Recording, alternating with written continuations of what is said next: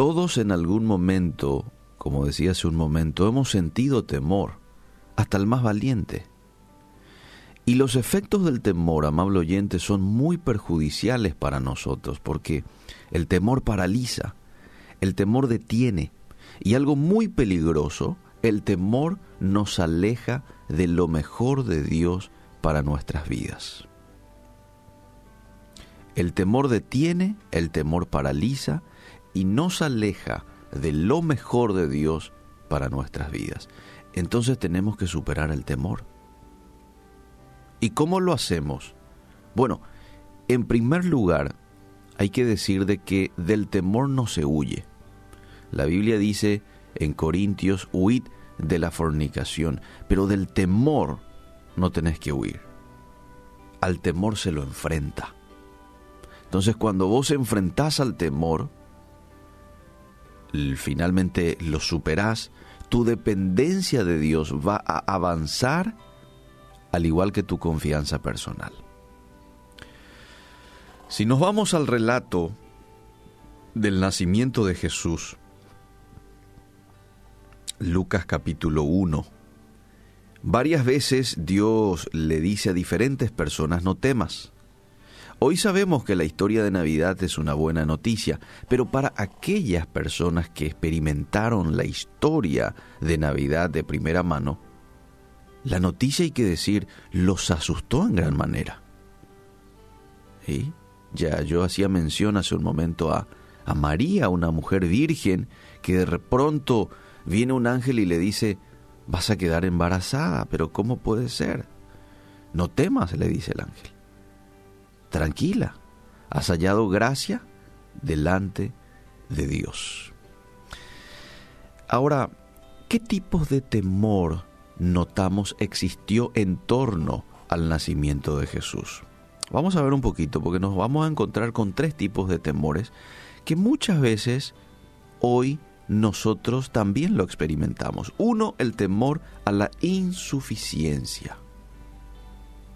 Si nos vamos al contexto de María, tenemos que decir de que ella fue una joven campesina que planeaba casarse estaba ese plan, probablemente como cualquier eh, mujer, ella estaba pensando en el día de bodas, ¿verdad? En lo que se venía en un futuro cercano, cuando un ángel interrumpió su plan diciéndole lo siguiente, estás embarazada y del Hijo de Dios. ¡Qué situación! ¡Qué pánico! ¡Qué temor! la habrá inundado en su momento a María porque ella se sentía insuficiente para algo así. ¿Alguna vez usted se sintió insuficiente para realizar alguna tarea? ¿Se sintió insuficiente para ocupar una posición, ya sea en el trabajo, en la iglesia? ¿Sí? Ojo, es un arma que usa muy bien el enemigo el infundirnos temor para bloquearnos en el camino. El enemigo lo que no quiere es que vos avances, que vos crezcas, que vos experimentes a Dios de manera especial. Eso no quiere el enemigo. Por eso, a través del temor, trata de bloquearte, de detenerte. Fíjate lo que le dice el apóstol Pablo a su discípulo Timoteo, un hombre joven, en 1 Timoteo 4:12 le dice, ninguno tenga en poco tu juventud.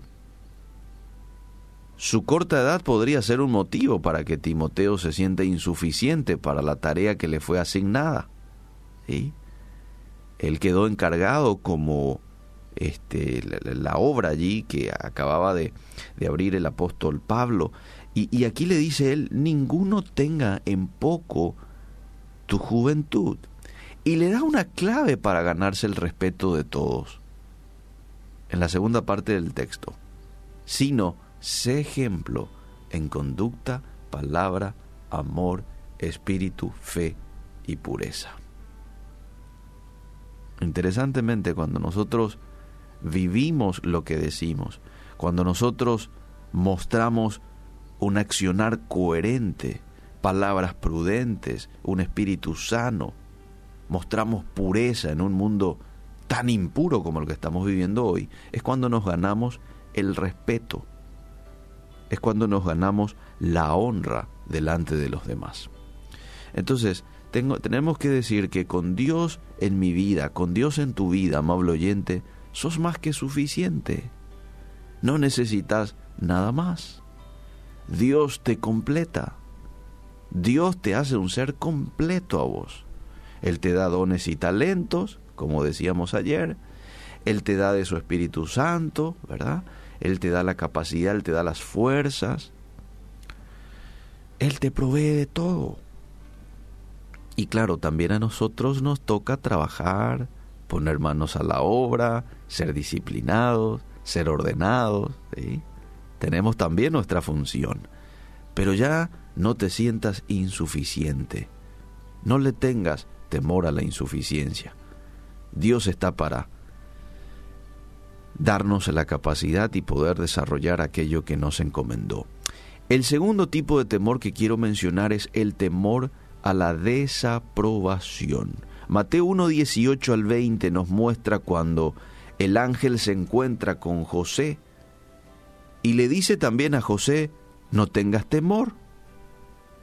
Le dice, llévale a María a tu casa como esposa. Y José estaba luchando porque le entró el temor a la desaprobación, de llegar con María embarazada a su casa no estando casados. Eso era muy, muy mal visto para ese entonces. Llevar a tu novia a tu casa estando ella embarazada sin que ustedes estén casados. Y José no quería pasar por el rechazo de todos, como tampoco a nosotros nos gusta pasar por rechazos, ¿verdad? Buscamos siempre la aprobación de la gente. Pero atender lo que dice Proverbios 29, 25. Temer a la gente es una trampa peligrosa, pero confiar en el Señor significa seguridad.